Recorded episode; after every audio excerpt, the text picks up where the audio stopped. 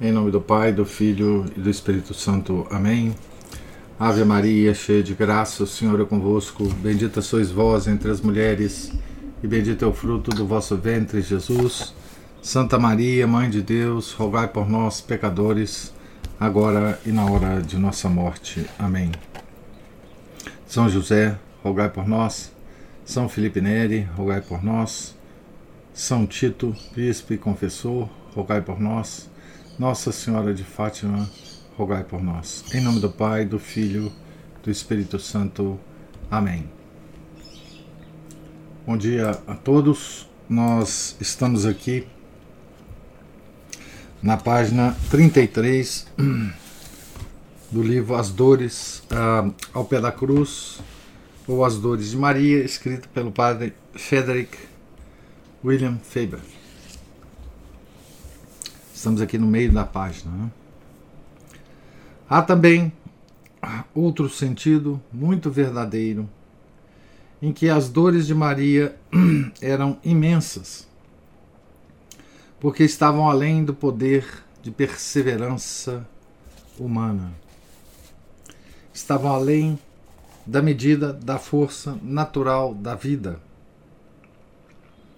É um verdadeiro, é um veredito unânime entre os que devotamente escreveram sobre Nossa Senhora, apoiados por revelações dos santos e por fatos fundados nestas revelações, que ela foi miraculosamente mantida viva sob a pressão de seus intoleráveis sofrimentos. Nisto, como em muitas outras coisas, ela participou dos dons de nosso Santo Senhor durante sua paixão. Mas é isto verdadeiro com respeito a Nossa Senhora, não só durante os horrores do Calvário, mas ao longo de toda a sua vida. A previsão de todas as suas dores, ao menos desde o momento da, da profecia de São Simeão, era tão vívida e real que sem um socorro particular da onipotência de Deus, ela deveria ter separado sua alma de seu corpo. Ela não poderia ter vivido sob sombra tão densa. Seria sufocada nas águas profundas em que sua alma estava continuamente afundando.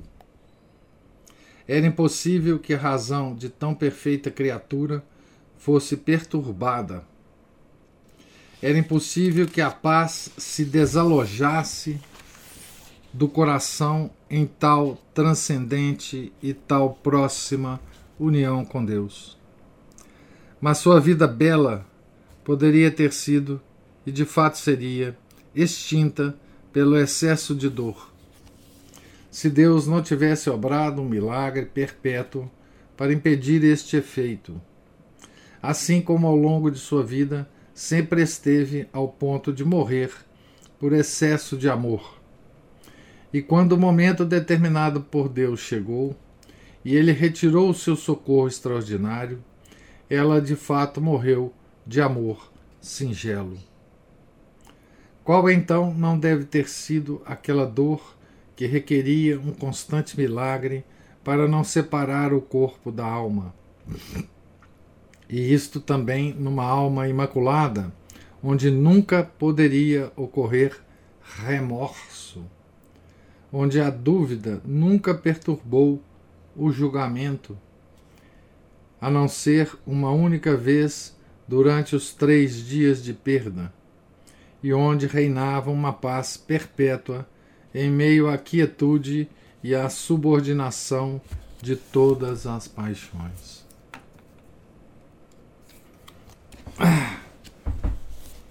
Então aqui o Padre Feber nos dá alguma ideia, né? Do que é um ser criado vivendo sem o pecado original, né? No meio às dores, né? Então olha que interessante, né? Ele diz assim: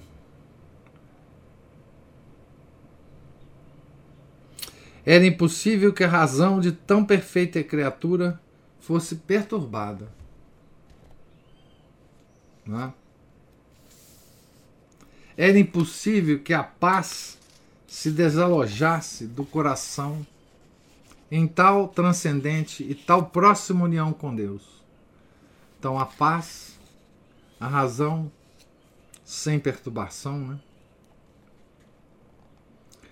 Depois ele diz que não, não haveria remorso no coração de Maria. Né? A dúvida não existia no seu julgamento. Né? E essa alma, com essas características, vivendo uma dor que não fosse a intervenção direta, permanente de Deus, ela não conseguiria viver, né? ela morreria, morreria de amor. As dores de Nossa Senhora também ultrapassaram em sua realidade a medida da maioria das realidades humanas, tanto da razão como dos sentidos. Em nossas dores, há geralmente grande quantidade de exageração. Quase sempre fantasiamos mais do que temos de suportar realmente. Se nosso sofrimento vem de outros, revestímo-lo de circunstâncias desamorosas que nunca existiram. Imputamos motivos que nunca passaram pela mente daquele a quem os imputamos. Lançamos uma luz forte, desigual e injusta sobre pequenas circunstâncias triviais, que são provavelmente de todo desconexas do assunto. Ou se estamos sofrendo uma perda, imaginamos consequências estão muito além da verdade sóbria e que é tão proporcional às inconveniências reais implicadas em nossa perda, como uma prodigiosa sombra grande que o menino, com uma lanterna, lança inconscientemente contra a parede oposta. Combinadas, a debilidade e a atividade de nossa imaginação envolvem nossa dor numa nuvem de irrealidade que é ainda aumentada por certa teimosia estúpida, o que nos leva a rejeitar o conforto, a fechar os ouvidos à, razão, a dar lugar à indolência e à taciturnidade, culpáveis, e a interromper a continuidade de nossos deveres e responsabilidades ordinários. Ora, nesta teimosia e nesta fraqueza, há uma sorte de prazer, que é uma grande condescendência à perseverança. E se ele está tentando comparar as nossas dores físicas ou de outra natureza, qualquer, as nossas reações a ela, né, com a, as dores de Maria, que é uma, uma espécie diferente de dor. Né? Mas com Nossa Senhora, tudo era completamente verdadeiro. Suas dores subiram a regiões do sublime, a respeito das quais podemos formar apenas a mais vaga concepção. Desceram aos abismos profundos da alma, que não podemos explorar porque não encontramos paralelo em nós.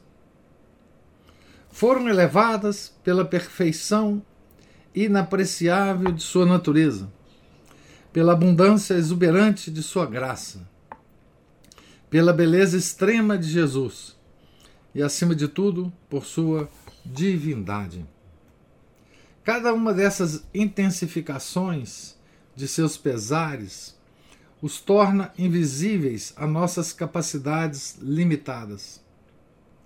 Mas para ela, em meio ao mais sereno recolhimento, Cada um era perfeitamente real, totalmente compreendido em todos os sentidos, e abraçado heroicamente com plena inteligência de tudo o que era ou atual ou implícito, ou atual ou impotência, né? sua natureza física, livre de toda e qualquer ruína de doença, isenta da desorganização oriunda do pecado, estava repleta da mais intensa vitalidade, das mais delicadas susceptibilidades, da mais terna e mais vivaz sensibilidade, e dotada da mais fina e mais impressionante capacidade de sofrer.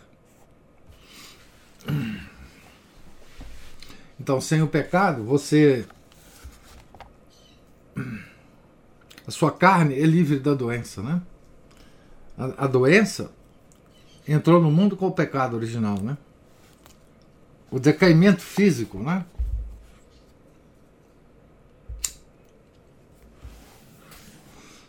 Pela doença, pela degradação, né? Todas as faculdades delas, da, da alma de Nossa Senhora, eram perfeitas e funcionavam perfeitamente. Né? Daí a sua impressionante capacidade de sofrer. Né? Assim, não havia nada, nem na razão, nem nos sentidos, para amortecer um golpe sequer. O costume não fez mais toleráveis suas dores. A continuidade não confundiu sua distinção. Nenhuma delas era local. Todas eram sentidas totalmente, com uma circulação rápida e uma aguda e uma agudeza ardente, que não pouparam nenhuma parte de seu corpo ou de sua alma da angústia penetrante, nem dispensaram temporariamente esta ou aquela faculdade particular. Todas as faculdades funcionavam normalmente. Né? Tranquila, com aquela sua tranquilidade inefável, não tinha repouso, repouso de suas dores. Elas nunca a deixaram, nunca adormeceram, não lhe deram trégua. Dia e noite. Ouvia-se seu alvoroço ao redor dos muros da cidade de sua alma. Dia e noite, suas lanças chamejantes caíam como saraivada sobre todos os seus santuários mais sagrados. Nenhum pingo de malícia foi desperdiçado contra ela ela não perdeu nada da amargura. Conhecia seu significado pleno e não teve nenhuma daquelas surpresas que às vezes nos põem repentinamente em grandes provações, sabe-se lá como. Não havia sucessão de dores, porque todas se prenderam a ela como as flechas de Sebastião e todas as suas farpas venenosas a envenenaram ao mesmo tempo. É terrífica a realidade das dores de Maria. É uma das suas características que não podemos esquecer ao falar delas. Pois, se assim não for, não entenderemos, senão muito imperfeitamente, o que ainda se deve seguir. Em verdade, é uma realidade imensa tal que não poderia ser encontrada em nenhum lugar fora de Jesus e de Maria. É outra participação nas profundezas da paixão.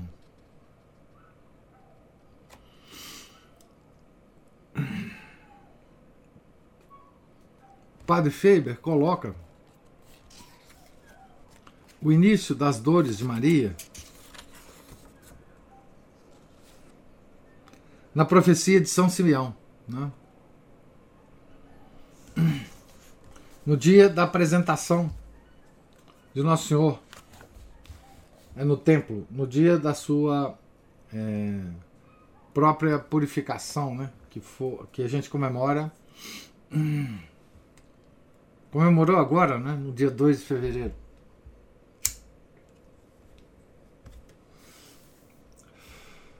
Então, no início da vida de Jesus, né? É o início das dores, né?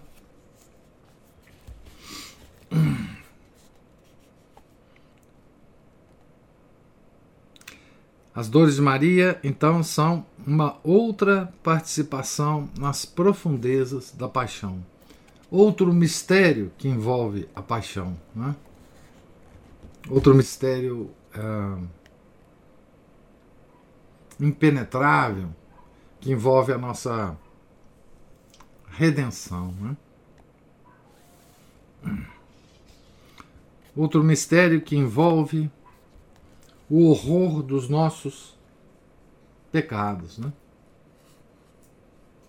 A, a gravidade da nossa ofensa a Deus. Que isso tudo aconteceu, né? Para nos redimir. Tudo isso aconteceu por amor a nós. Daqui a gente pode ter uma ideia pálida, né? Desse amor, né? E por isso Nossa Senhora é dita corredentora. Né? Mas essas dores tinham alguma sorte de participação na redenção do mundo. E isso lhe dá peculiar imensidão própria. Este, contudo, é assunto por examinar depois e extensamente. É, pois, suficiente dizer agora que, pela ordenação de Deus, Maria mesclou-se com a paixão e suas dores foram acrescidas aos sofrimentos de Nosso Senhor. Não sem propósito, mas como ocorre com todas as coisas divinas, com propósito muito real e misterioso, e que, como mãe, como a mãe e o filho, não podem de modo algum ser separados em nenhum momento dos 33 anos Menos ainda, podem separar-se no Calvário, onde Deus os uniu de modo marcante e quase inesperado. A respeito do romance diversificado e da beleza artística das dores de Maria, não precisamos falar. Tais coisas pertencem de direito a todas as obras divinas. Sua compaixão era parte da grande epopeia da criação. Um patos e um lamento que não se deve separar das sublimidades, dos terrores e dos pânicos sagrados da paixão do Verbo encarnado romance. Romance diversificado e da beleza artística das dores de Maria.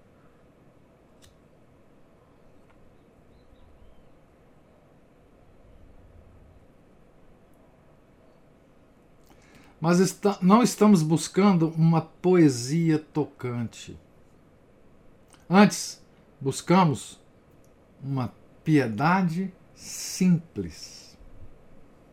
Um acréscimo perfeito do amor por Maria e uma devoção por seu filho. Uma piedade simples. Nada de sofisticação. Uma piedade simples.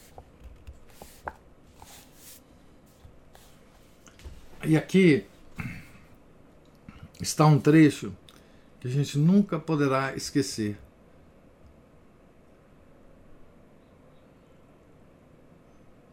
Nem enquanto nós está, estaremos lendo o livro, nem enquanto nós estaremos percorrendo esse livro, nem depois. Esse trecho é um trecho que eu peço para vocês nunca esquecerem. Nem a respeito das dores de Maria, nem a respeito de qualquer devoção. Olha o que o padre Faber fala aqui.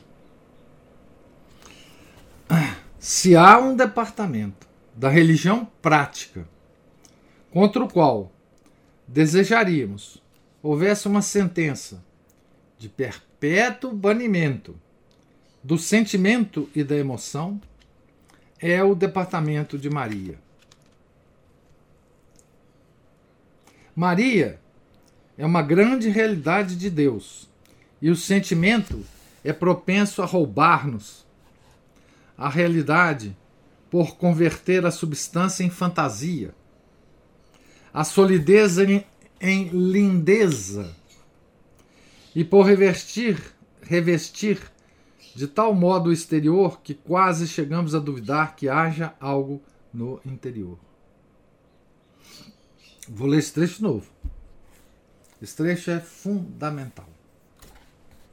Se há um departamento da religião prática, contra o qual desejaríamos houvesse uma sentença de perpétuo banimento do sentimento e da emoção, é o departamento de Maria. Maria é uma grande realidade de Deus e o sentimento é propenso a roubar-nos a realidade, a realidade por converter a substância em fantasia, a solidez em lindeza, e por revestir de tal modo o exterior que quase chegamos a duvidar que haja algo no interior. Então, isso é verdadeiro para qualquer devoção, mas especialmente para a nossa devoção é, para a nossa piedade simples que nós estamos tentando, por meio do Padre Faber, desenvolver, né? Estamos buscando uma piedade simples e para isso nós precisamos banir perpetuamente o sentimento e a emoção. Banir desse departamento de Maria. Esse é o trecho. Deixemos, pois, que a beleza extraordinária do martírio de Maria nos descubra, se ela quiser, e nos eleve aos ares, e nos conduza de surpresa às lágrimas, e acalme a agitação de nossa piedade. Mas não o procuremos, nem nos desviemos, por isso, de nosso caminho doutrinal e devocional. Ainda assim, se as coisas artísticas podem de algum modo aumentar nosso genuíno amor por Deus, que também sejam bem-vindas.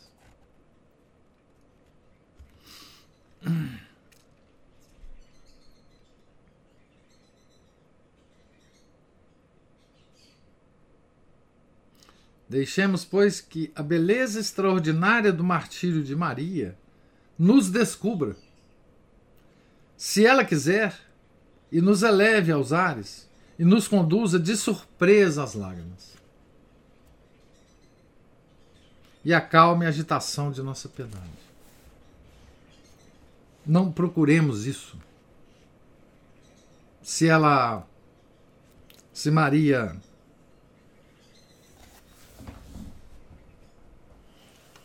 quiser, ela nos levará a isso. Né?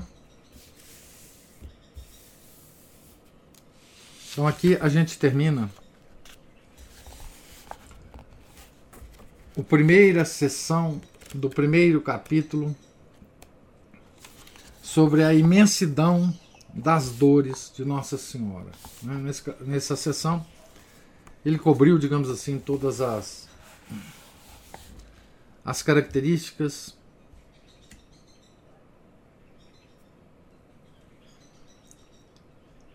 que fazem das dores de Maria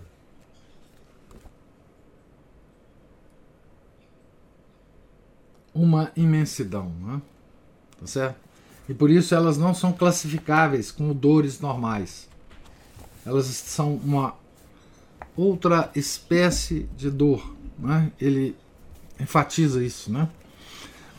Ele diz em algum ponto aqui, deixa eu ver se eu acho, que as dores, sim.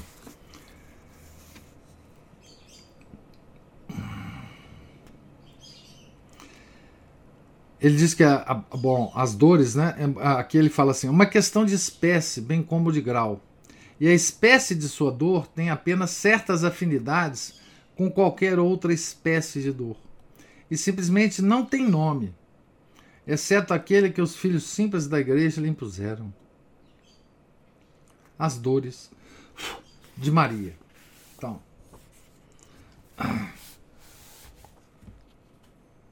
as dores de Maria têm uma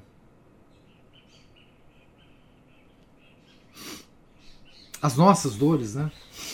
Elas não são comparáveis. Elas têm uma uma semelhança por analogia apenas, né? Das dores de, de Maria. Ao terminar esse capítulo, como a gente descreveu a imensidão das dores e o, a relação entre essa imensidão das dores com é, o trabalho, a participação de Maria na nossa redenção, né? É, e por isso ela é chamada corredentora, né? É, é um é a, a corredenção de Maria é uma, é uma realidade que ela é ela só não é um dogma da igreja porque ela não foi proclamada. Tá? Mas ela tem todas as características dogmáticas de uma verdade suprema. Tá? A igreja não proclamou. É simplesmente assim. Né? É, o, a corredenção a corredenção é um, um, uma realidade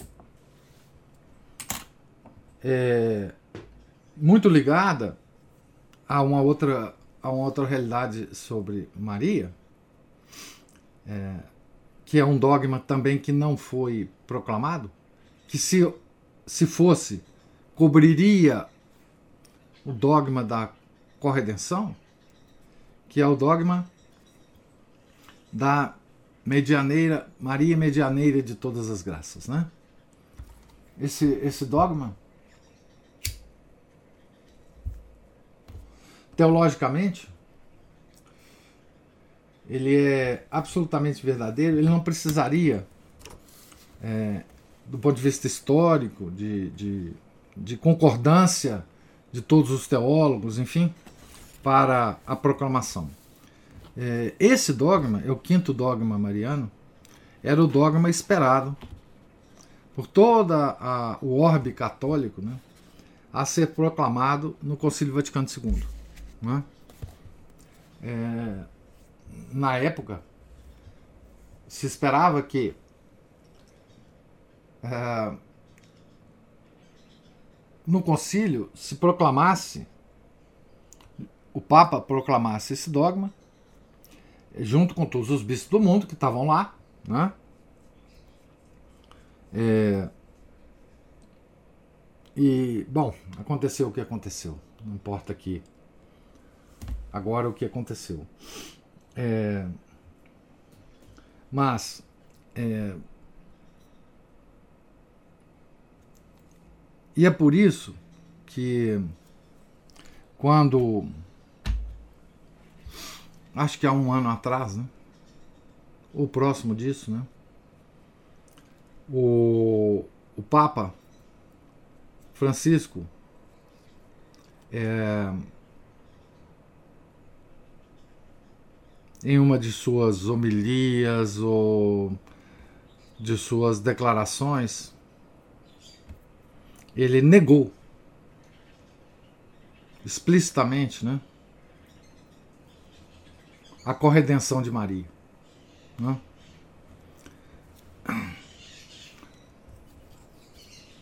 É, isso não não foi um escândalo maior na igreja?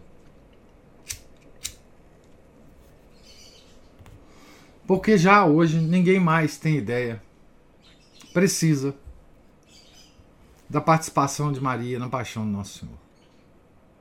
Né? E à medida que a gente for lendo o livro, vocês vão entendendo, nós vamos entendendo o quão blasfemo e o quão terrível foi essa negação do Papa Francisco. Né? É, isso comparado a todas as coisas que aconteceram nesses 60 anos de Concílio Vaticano II, é talvez a coisa mais horrorosa que houve. Né? Justamente porque. Por causa disso que nós estamos lendo, né? Por causa disso que nós estamos lendo. Tá certo? É... Vamos começar a sessão 2. Por que permitiu Deus as dores de Nossa Senhora?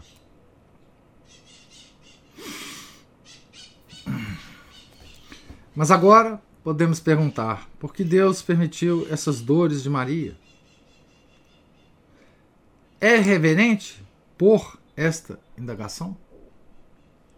Todas as coisas feitas com amor são reverentes. Não indagamos porque estejamos em dúvida, ou como se chamássemos a Deus para uma prestação de contas, ou como se tivéssemos direito de saber. Mas indagamos para que possamos ganhar um conhecimento novo que se transforme em amor novo. Talvez não haja nenhuma obra de Deus cujas razões consigamos conhecer totalmente ou entender, se ele se dignasse a contá-las. As coisas que Deus faz procedem de profundidades infinitas. Mas percebemos que, Quanto mais conhecemos, mais amamos. Portanto, indagamos muitas coisas que apenas o amor dá o direito e a coragem de questionar. Por que Deus permitiu as dores de sua mãe, a quem amava tão inefavelmente, que era imaculada e que não tinha nada para espiar por penitência, e cujas lágrimas não eram de modo algum necessárias ao preciosíssimo sangue que operou sozinho a redenção do mundo. Tais são as razões, como veremos. Tais são as razões, como vemos pela superfície do assunto. Foi por causa de seu amor por ela. O que o amor pode dar de melhor que a si mesmo. Mas ele mesmo era o sofrimento. Mesmo quanto à grandeza terrena, os grandes destinos são destinos de aflição gloriosa e de provação mais que comum. E quanto de humano e de terreno, mesmo quando celestial existiu nesses 33 anos. É a mesma lei que o cercava. Essa também devia, desculpe, e a mesma lei que o cercava, essa também devia cercá-la. Ela não poderia ter em sua alma tranquila uma vontade mais apaixonada que esta. Mas a lei é uma lei de sofrimento, de sacrifício, de expiação, de ignomínia, de objeção, de, desculpe, abjeção, que quase chega à aniquilação. Ela teria sido mero instrumento, em vez de mãe, se se tivesse separado de tudo isso, se tivesse jazido como um vale tranquilo, com o sol sobre si, longe da glória tempestuosa das alturas do Calvário. Certamente mais terrível que a borda do antigo Sinai. Porventura, ainda hoje não é seu feitio demonstrar seu amor pelas cruzes. Mesmo aqueles que estão muito longe dele em comparação com a proximidade de sua mãe. Ele deixou o céu porque a dor lhe era tamanho, era tamanho paraíso. E se a amava tanto, bem poderia esperar que aqueles que o amam a amassem também. Grandes graças são cordilheiras elevadas pelas ondulações subterrâneas da dor. O martírio possui de direito a coroa. Deveria Maria ficar sem coroa? O excesso de seu amor, seu com letra maiúscula, por ela não deveria assemelhar-se a um excesso de sofrimento? Mas por que, de, por que desperdiçar tantas palavras quando é suficiente apelar a nosso próprio instinto cristão? Como seria uma Maria sem sofrimento? A ideia implica nada menos que o desaparecimento de Nossa Senhora na Igreja. Há uma encarnação impassível seguir-se-ia uma mãe que não sofre. Mas o bebê passível de Belém envolveu sua mãe nos mesmos nós de sofrimento que o prenderam. A agudeza de seu martírio é a perfeição de sua piedade filial.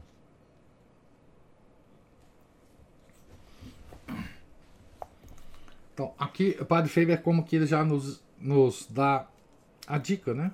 Da resposta. A pergunta, né? Por que permitiu Deus as dores de Nossa Senhora?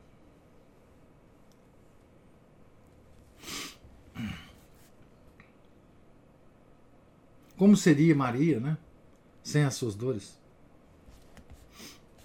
Como assim uma mãe que vê o que o filho está sofrendo não vai sofrer muito também, né? Então, os laços que unem o sofrimento de Maria, as dores de Maria, com o sofrimento de nosso Senhor, esse laço é o amor. Primeiro, o amor filial. E depois o amor maternal. Não é, não é possível, não seria possível não é?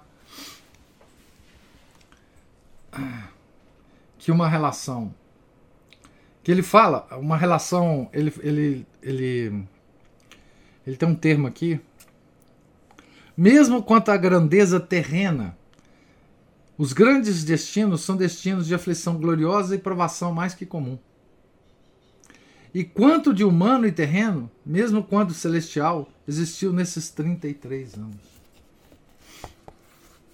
Então, a relação entre mãe e filho. Que nós entendemos muito bem, né? Isso nós conseguimos entender. O que nós não entendemos da maternidade de Nossa Senhora é a parte sobrenatural, né? é a concepção imaculada, é a preparação de Maria desde todos os tempos para ser mãe de Nosso Senhor, né? o que nós não entendemos é a relação mais profunda desses dois desses dois ao longo dos 33 anos. A parte terrena nós entendemos, não é?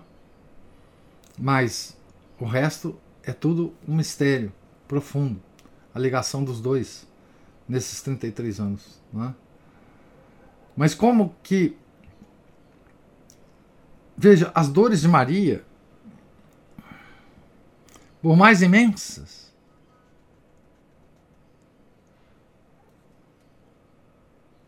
por mais completas, por mais profundas, elas não são necessárias ao preciosíssimo sangue. O preciosíssimo sangue operou sozinho a redenção do mundo. Elas não são necessárias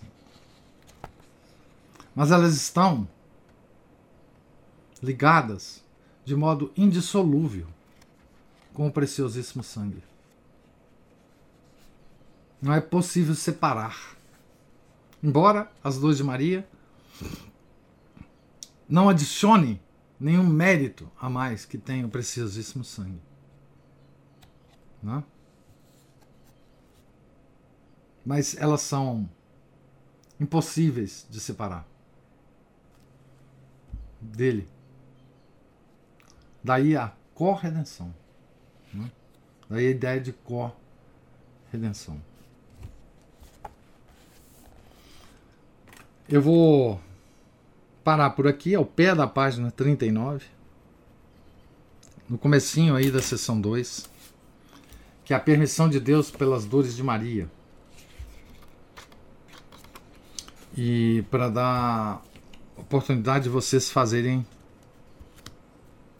seus comentários se eles existirem.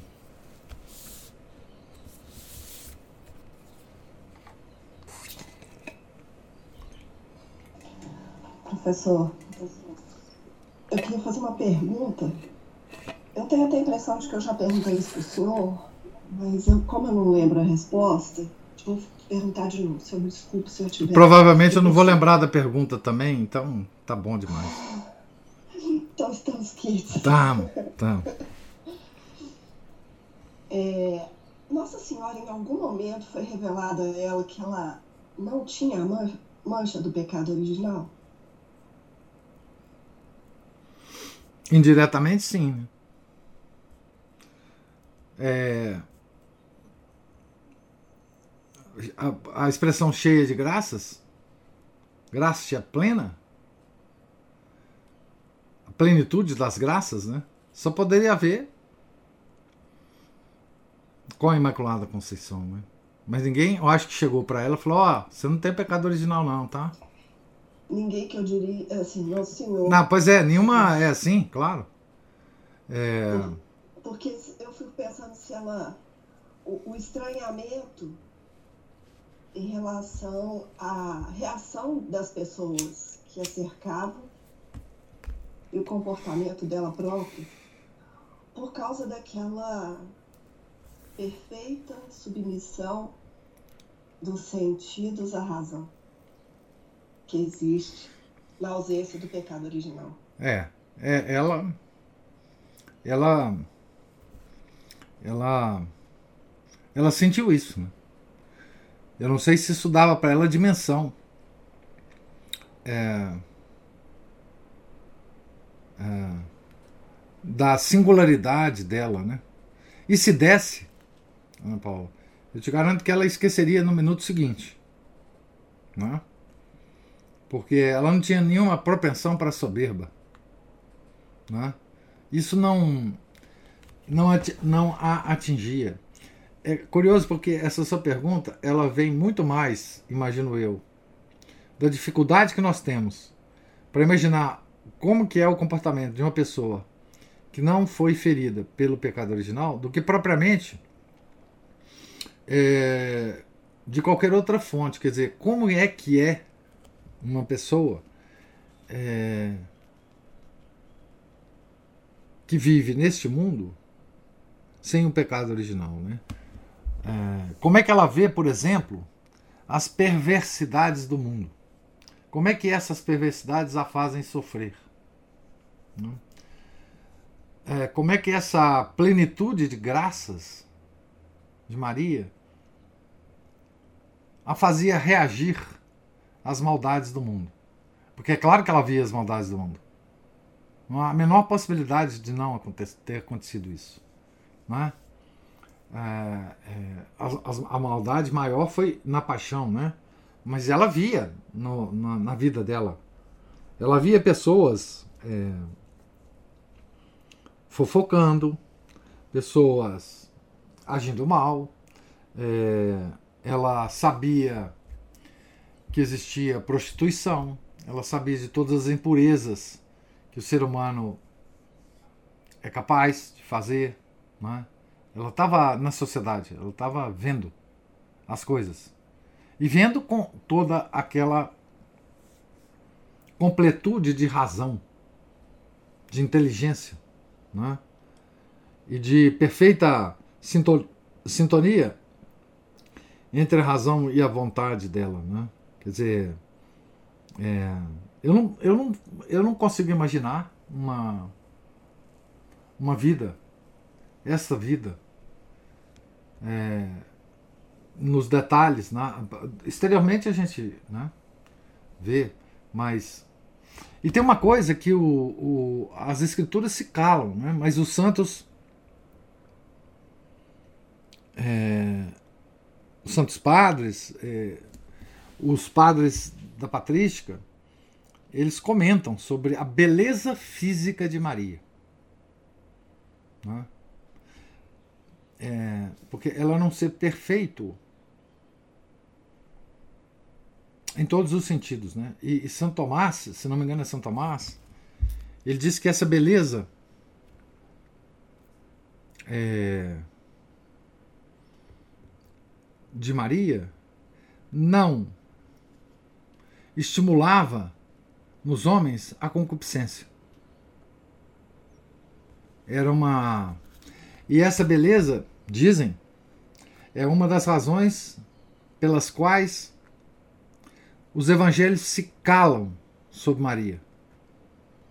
É... Tem muito pouca referência as características físicas de Maria né, no, nos evangelhos. É, ela teve que viver uma vida mais ou menos escondida porque a beleza física dela era tão atrativa que ela poderia ter sido é, confundida como uma deusa pagã na época e ter inclusive ofuscado a, a devoção a Nosso Senhor. Então ela ficou, dizem os padres, né, que uma das razões pela, é, pelo silêncio sobre Maria é, nos evangelhos é isso. Né? Então, é uma perfeição completa, né? Maria é uma perfeição completa. Né? É, por isso que Santa Bernadette, né?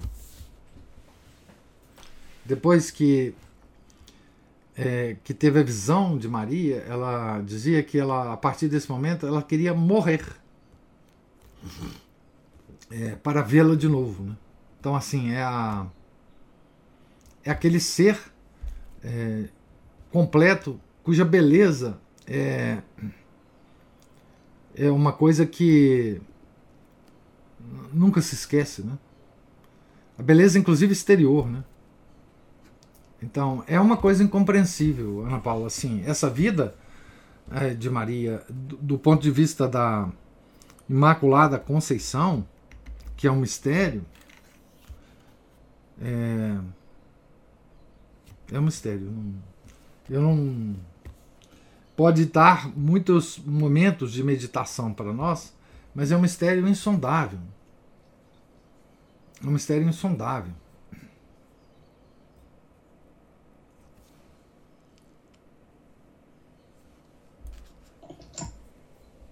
frase aqui, que o senhor até frisou, né?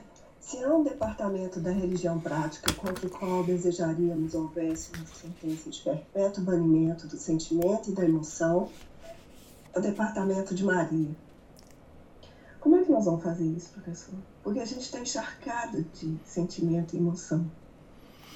Eu acho que o, o Padre Feio vai nos ensinar isso aqui. Digo assim. Hum. É... Veja, ele fala isso procurando o quê? O que ele chama de piedade simples. A piedade simples é completamente destituída de sentimento e de emoção. Ele, ele não exclui que essa emoção possa vir. Então, porque ele fala assim: Deixemos, pois, que a beleza extraordinária do martírio de Maria nos descubra, se ela quiser, e nos eleve aos ares, e nos conduza de surpresa às lágrimas. Lágrima é é um, um uma coisa exterior que, que revela a nossa emoção. Mas deixa que Maria faça isso. Não nos estimulemos a emoções. A emoções. Né? Nos aproximemos de Maria de forma tranquila, não emocional, não sentimental se ela quiser, ela nos elevará. Se ela quiser. Nós lemos a vida de Santa Bernadette. Né? Nós vimos a, as descrições que ela fazia lá para os padres lá da igreja é, sobre as visões que ela teve. Santa Bernadette não demonstrou em nenhum momento nenhuma emoção. Nenhuma emoção. Ela descrevia as coisas naturalmente. Não há emoção naquilo, não há sentimentalismo naquilo. Não é? é... Como fazer isso? Eu acho que o Padre Faber vai nos dar várias dicas aqui é, de, de como de como ter. Nós precisamos aprender, você está certa, Ana Paula. Nós precisamos aprender, é, reaprender, porque os, os, católicos já souberam disso. É, transformar, ou melhor, viver as nossas devoções sem emoção, sem sentimento. Né? E sem esperar isto. O mais importante talvez seja isso, sem esperar isto. Sem esperar que a nossa devoção a Maria, seja qual, qual for, seja no, no Rosário, seja nas festas de Maria, seja nas visitas às igrejas dedicadas a ela, Seja qualquer devoção que a gente tenha, que ela seja destituída de emoção, de sentimentalismo. É? Com todo o nosso conhecimento que a gente tem dessa mãe, com todo o conhecimento que a gente tem do poder que ela tem é, de intercessão, não é? Junto à Santíssima Trindade, mas sem emoção. Né? A onipotência suplicante, né? que é a, a expressão teológica que se, se aplica a Maria, né? sem emoção, sem procurar emoção, sem procurar lágrimas, sem procurar qualquer outra coisa, a não ser demonstrar o nosso amor por ela tributar a ela o nosso amor é, filial. Né? Nós somos filhos de Maria. Né? Ela é nossa mãe. Dada a maternidade de Maria a nós foi dada pelo próprio filho dela, através de São João na cruz. Nós somos filhos dela. Né? É... Mas eu também não sei como fazer isso, não, Ana Paula. Nós vamos aprender aqui juntos é... a ser esse filho amoroso, mas não sentimental. O amor não tem nada a ver com sentimento. O amor é um é um movimento da vontade. Então, assim, a gente tem que aprender isso. Nós estamos encharcados, tem 500 anos de sentimentalismo. Desde Lutero. Em 500 anos nós estamos encharcados disso. Né? É, e, e mais, nos últimos 60 anos, nós vimos isso invadir a própria igreja. Né? A igreja hoje está encharcada de sentimentalismo. Né? É, mas, enfim, não sei como fazer isso, mas nós vamos aprendendo devagarzinho. Pelo menos nós estamos conversando sobre isso, né? Já é um já é um, um início, né?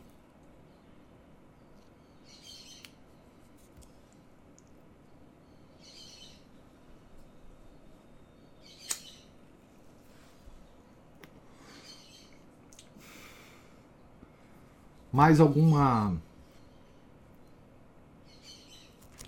Observação, gente?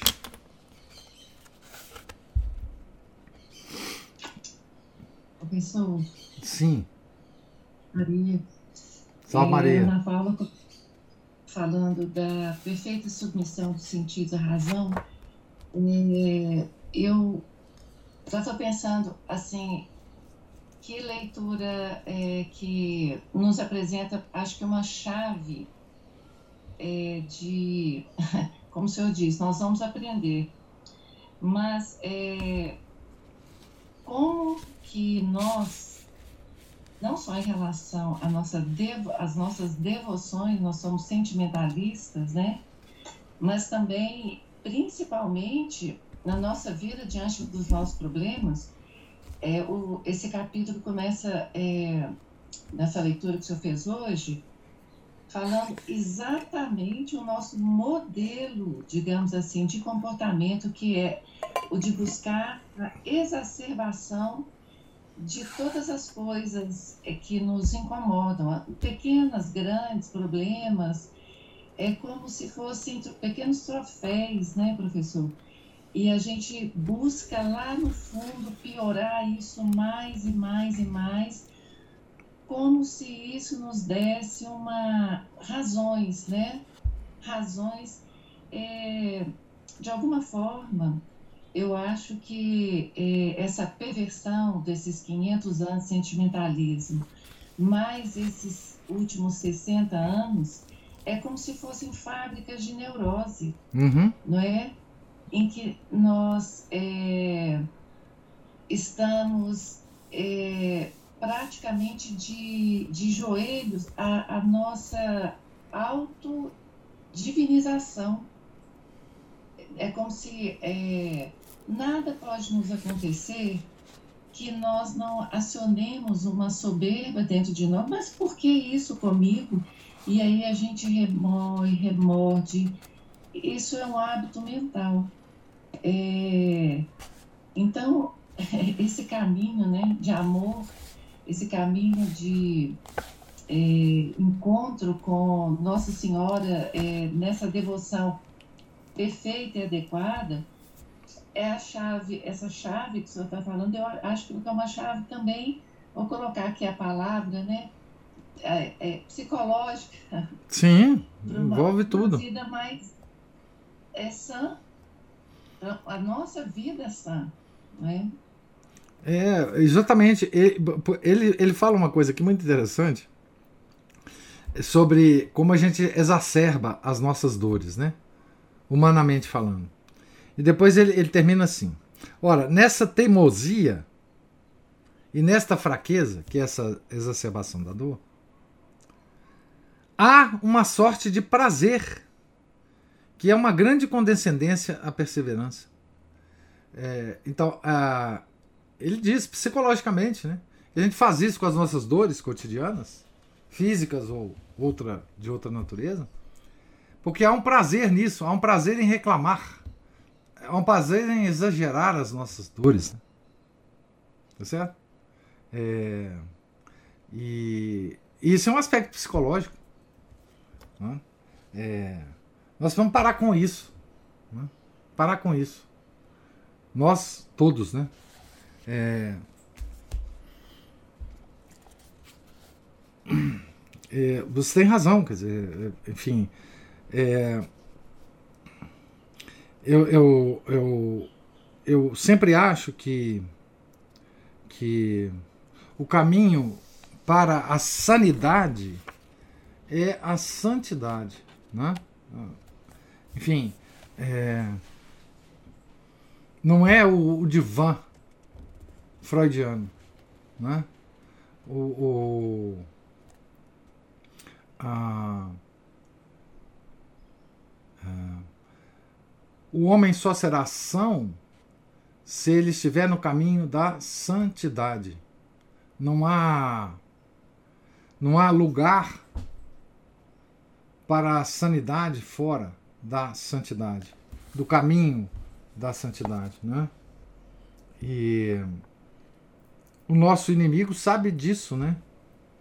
É, quando o mundo trocou, né? No, no início do século XX, o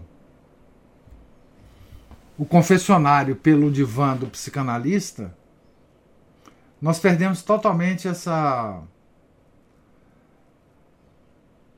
essa essa perspectiva, né? Essa perspectiva é, de procurar a sanidade onde ela realmente é, está, né? E, quer dizer, a A submissão dos sentidos à razão, que em Maria era completa, porque ela não tinha o pecado original, na nossa vida ela é absolutamente incompleta. Mas ela pode ser essa essa submissão pode aumentar muito se nós contarmos com as graças de Deus. Se nós contarmos com as, a, as graças que vêm com a santidade da nossa vida. E não há lugar, talvez, que, que nós ganhemos tantas graças para manter essa submissão, que é de fato, Cristina, a sanidade, a, a, a definição de sanidade é propriamente isto, não é? Você submeteu os seus sentidos à sua razão. Não há lugar mais adequado para isso do que a confissão, do que os sacramentos da igreja. Não, é? Não há lugar mais adequado para a gente conseguir combater os efeitos do pecado original. É? É, mas quando se trocou essa o confessionário pela pelo divã psicanalista, isso, num, num determinado momento, foi uma, uma, uma coisa que pegou os católicos de um modo geral. Hoje, os próprios padres transformam a confissão numa sessão de psicanálise. Né? Hoje as coisas estão muito piores, nós todos sabemos. Mas essa, esse é o movimento para a loucura. Né? Esse é o movimento para a loucura. Né? A loucura é exatamente isso, quando seus sentimentos é, não são minimamente controlados pela sua razão. Né? E a sanidade é exatamente o contrário. Né? É... Então tem um aspecto psicológico, sim, né? muito grande. Sem medo de falar e tocar nesse assunto. É, verdadeiro. É verdadeiro. Né? É... Enfim.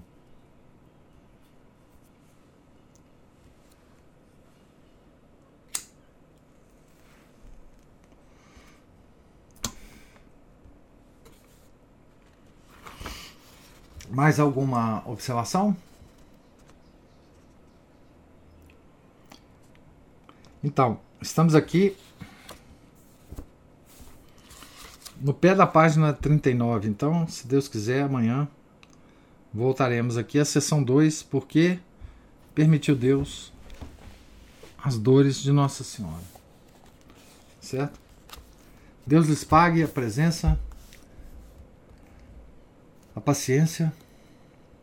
Ah, tenham todos um santo dia. Fiquem com Deus. Em nome do Pai, do Filho e do Espírito Santo. Amém. Ave Maria, cheia de graça, o Senhor é convosco. Bendita sois vós entre as mulheres, e bendito é o fruto do vosso ventre, Jesus. Santa Maria, Mãe de Deus, rogai por nós, pecadores, agora e na hora de nossa morte. Amém. São José, rogai por nós. São Felipe Neri, rogai por nós. São Tito, bispo e confessor, rogai por nós. Nossa Senhora de Fátima, rogai por nós. Em nome do Pai, do Filho do Espírito Santo. Amém.